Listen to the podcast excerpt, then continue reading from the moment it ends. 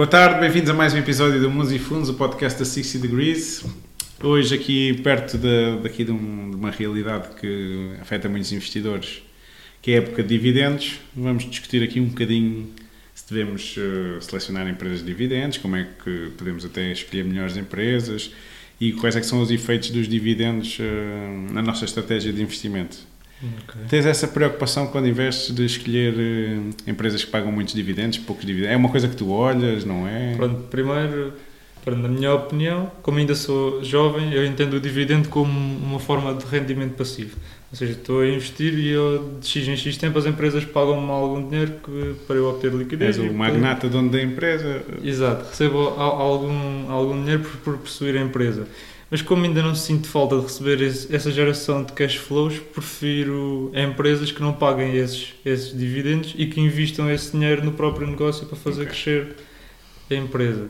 Uh, se, se, é certo ou não, isso, isso não sei, se calhar eu poderia aplicar esse dinheiro de uma forma melhor, mas temos sempre o senão de também sermos uh, taxados assim que recebemos esse imposto e acabamos por não receber esse valor bruto e sofremos sempre um, então, uma taxa de 28%. Vamos por partes. Ok. Primeira parte.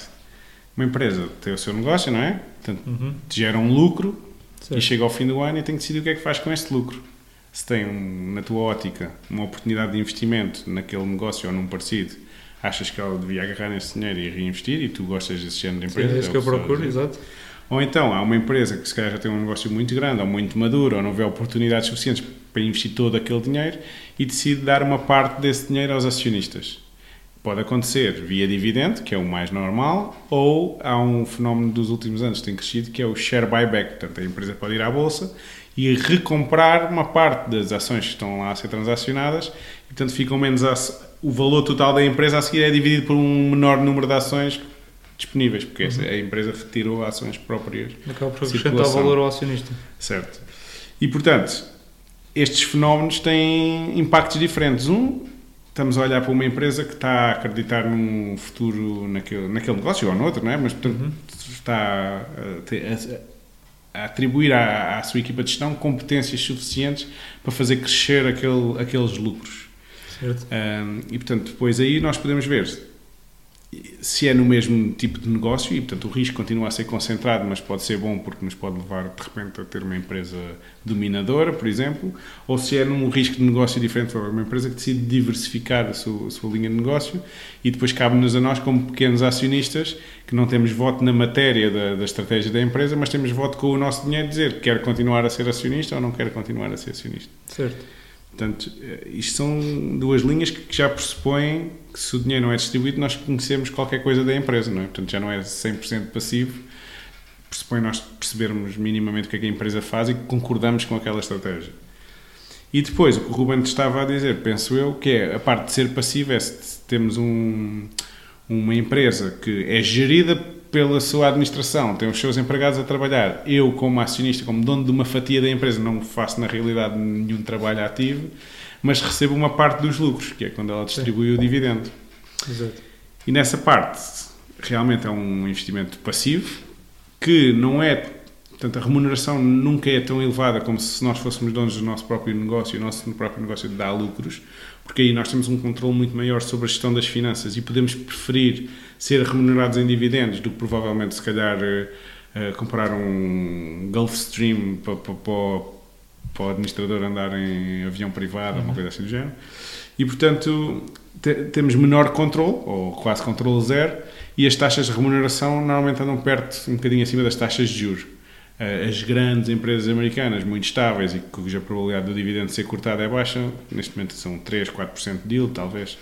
E, portanto, acaba por ser uma remuneração com um risco relativamente baixo nessas empresas muito grandes, mas também não é uma remuneração que só por si faz uma pessoa enriquecer. É, certo. Há pessoas que vivem dos dividendos, que é o tal rendimento passivo que tu estavas a dizer. Por isso é preciso ter um montante investido relativamente Exatamente. elevado. Portanto, esse é o contra de uma estratégia dessas, é para viver disso ou para gerar, temos que ter uma capacidade de fazermos, se calhar, um investimento ao longo de muito tempo, uhum. para que uh, esse investimento gere dinheiro para nós vivermos e se quisermos que esses rendimentos se componham com os juros compostos, tem que, temos que reinvestir, digamos assim. E, portanto, é uma estratégia que demora muito tempo a ter um impacto significativo na nossa, na nossa vida financeira. Por outro lado, há sempre a dúvida de, das empresas que eu vou escolher, será que elas vão se manter durante 20, 50 anos e se vão continuar a crescer os dividendos? Tens alguma ideia sobre se há empresas que crescem sempre os dividendos, não?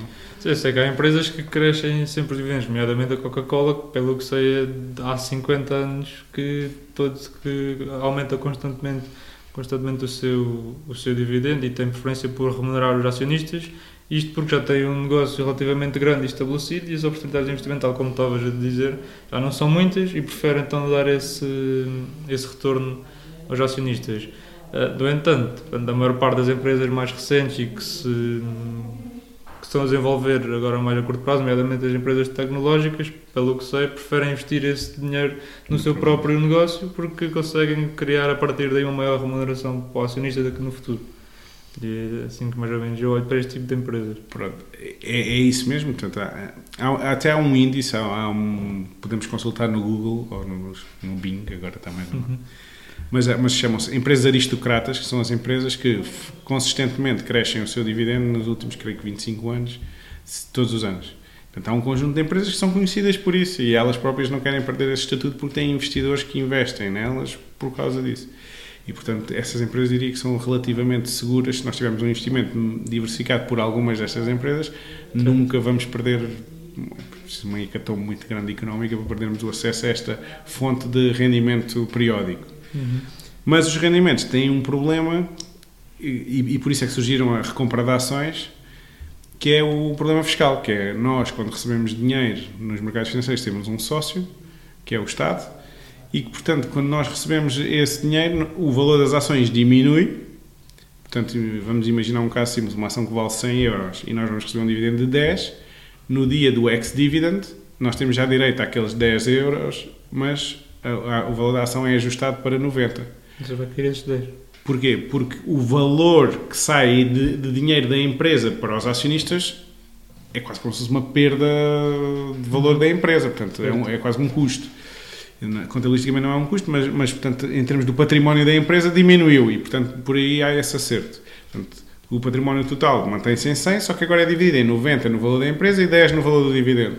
Só que em Portugal nós temos o, o tal sócio que hum, diz, escreveu uma lei que 28% dos dividendos uh, são para ele. E, portanto, quando nós recebemos os dividendos, na realidade perdemos dinheiro versus em não receber.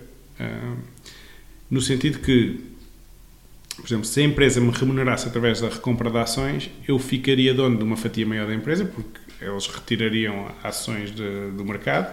E esses 100% do dividendo que terias receber continuam na empresa? Continuavam dentro da empresa, mas eu agora era dono de uma fatia maior da empresa. Uhum. Por exemplo, assumindo que eu era dono de 1% da empresa, se calhar agora a seguir era dono de 1,5%. E, uhum. e isso fazia aumentar o meu valor um, com o mesmo número de ações, mesmo que o preço não subisse, o, o valor gerado pela empresa uh, ao longo do tempo, se for aumentando, eu vou ser dono de uma fatia cada vez maior do valor. Ou seja, é mais benéfico para fazer o tal efeito de juro composto. Exatamente. Uh, isto, isto, é mais habitual no mercado americano, que é um mercado de capitais mais, mais dinâmico, mas há muitas empresas na Europa que oferecem a hipótese de fazer um reinvestimento. Há um dividendo que é distribuído, mas as, as pessoas têm a opção de dizer assim: eu, em vez de receber o dividendo, quero receber em ações e assim recebem o valor em bruto. Uh, e, e, só no dia que forem vender é que são taxadas pela mais-valia de receberam dinheiro que foi, ou seja, compraram ações a zero, na, na realidade, não, foi-lhes dado uhum. esse dinheiro, certo. e no dia em que venderem têm que pagar 28% sobre essa mais-valia mas conseguem adiar essa tributação, fazendo o tal efeito de juro composto, e conseguem eventualmente gerir, se tiverem mais valias de um lado e menos no, do outro no mesmo ano, conseguem até uh, anular esse efeito de alguma maneira. Portanto, há, é uma gestão possível. Mas a verdade é que, o, o, por muito atrativo que seja receber uh, o cash flow periódico, acaba por ter este efeito nefasto dos impostos. Por outro lado, consigo ver uma parte positiva da estratégia, que é pessoas que têm ações há muito tempo e que se calhar têm uma mais-valia grande, em vez de terem que realizar o dinheiro um, e se calhar andarem a preencher Ou seja, impostos, para quem já, já chegou ao FIRE, digamos assim. Sim, portanto, tem ali o tal rendimento passivo que monetiza uma parte daquela posição uhum. e, e, portanto, é interessante. Mas com este efeito dos impostos, não, acaba por não ser muito interessante o efeito de comprar uma ação só para receber o dividendo. Ou temos uma expectativa que ela suba, portanto, valorize, o valor mude, certo. ou então, se eu comprar para receber o dividendo, na realidade acabei por perder 28% do dividendo porque o meu sócio ficou com essa parte. E, portanto, isto normalmente é uma dúvida muito grande das pessoas, que as pessoas, eu percebo que é apelativo, não é? Receber dinheiro. Eu investi e ainda ontem investi, já estou hoje a receber uhum. dinheiro, mas acaba, no valor total da operação financeira, acaba por se perder esse valor dos impostos. Certo. Então dirias que esta estratégia de investir com o objetivo de receber dividendos destina mais a pessoas que já tenham um elevado património acumulado e queiram vender mais de renda passiva e para pessoas que queiram chegar a esse estatuto de, de acumular a riqueza devem então preferir empresas que reinvistam os próprios lucros dentro da empresa. Sim, portanto há uma otimização fiscal, digamos assim, e depois há outro efeito que é eu, conhecendo os vários instrumentos que tenho, se precisar de dinheiro, ou até tenho o meu investimento estruturado com o tal fundo de emergência que nós já falámos, uhum. portanto, há uma maneira de, se eu precisar de dinheiro, realizar esse dinheiro. Portanto, os mercados financeiros estão abertos, posso transacionar, certo. mesmo que haja ali uma flutuação grande de valor e eu sou investidor de longo prazo, estou disposto a esperar. Há instrumentos na composição, quando eu estou a estruturar o meu portfólio, o meu património, há instrumentos que estão desenhados para responder a essa, a essa necessidade. E sendo esse o caso, é muito mais fácil nós sobrevivermos sem termos um rendimento periódico associado e sem estarmos sempre a pagar esse imposto. E conseguirmos, no fundo, o que nós estamos a fazer ao reinvestir, como tu estás a dizer, ou investir em empresas que reinvestem, é esses 28% que era a remuneração do nosso sócio vão ser usados à mesma para gerar juros futuros uh, dividendos futuros para, para, para, para, o nosso bem, para o nosso ganho. E, portanto, uh, temos que aproveitar enquanto isso é possível. Ok, portanto, uh, pronto, sendo assim, e as empresas quando atingem uma certa maturidade aí já tendem, como já não vêem oportunidades de investimento e o negócio já não tem um grande potencial de crescer mais, aí é que as empresas optam por essa distribuição. Sim, até porque essas empresas fase, muito grandes não. podem fazer investimentos pequenos, na realidade para o tamanho delas, e não hum. consomem o lucro todo do ano, não é? Portanto, certo. conseguem à mesma, se calhar tentar eh, fazer pequenas diversificações e pequenos testes de novos produtos e pequenas aquisições de empresas que façam sentido estrategicamente, mas não precisam de fazer aquele reinvestimento todo. E numa maneira de capturar também os investidores de uma maneira mais fiel, algumas até quando têm um investimento pontual a fazer preferem emitir dívida porque como também são empresas grandes, se calhar os custos de emitir dívida são relativamente controlados, de maneira a que lhes possibilite fazer o investimento e ir distribuindo periodicamente a, a mesmo esse dividendo. Ok, se calhar acho que esta discussão sobre dividendos acho que foi bastante interessante e muito qualquer acrescenta muito valor aos, aos, nossos ouvintes que dificilmente se calhar já ouviram falar deste, deste tema e acho que é sempre útil também falar quais as vantagens e desvantagens deste tipo de investimento que é, é uma estratégia válida, mas que se calhar não se adequa a todas as pessoas, nomeadamente a pequenos investidores como nós.